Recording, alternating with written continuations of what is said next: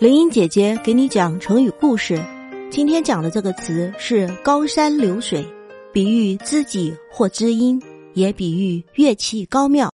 故事说的是春秋时代有个叫俞伯牙的人，精通音律，琴艺高超，是当时著名的琴师。俞伯牙年轻的时候聪颖好学，曾拜高人为师。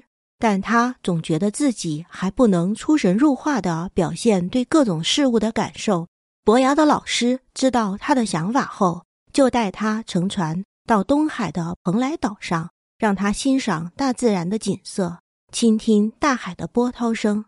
伯牙举目眺望，只见波浪汹涌，浪花激溅，海鸟翻飞，鸣声入耳，山林树木郁郁葱葱，如入仙境一般。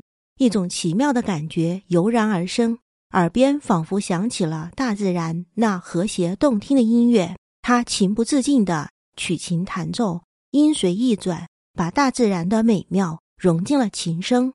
伯牙体验到一种前所未有的境界。一夜，伯牙乘船游览，面对清风明月，他思绪万千，于是又弹起琴来，琴声悠扬，渐入佳境。忽听岸上有人叫绝，伯牙闻声走出船来，只见一个樵夫站在岸上。他知道此人是知音，当即请樵夫上船，兴致勃勃地为他演奏。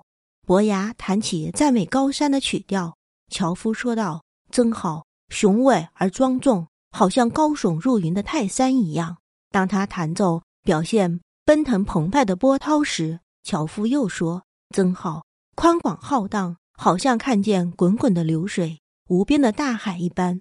伯牙兴奋极了，激动地说：“知音，你真是我的知音！”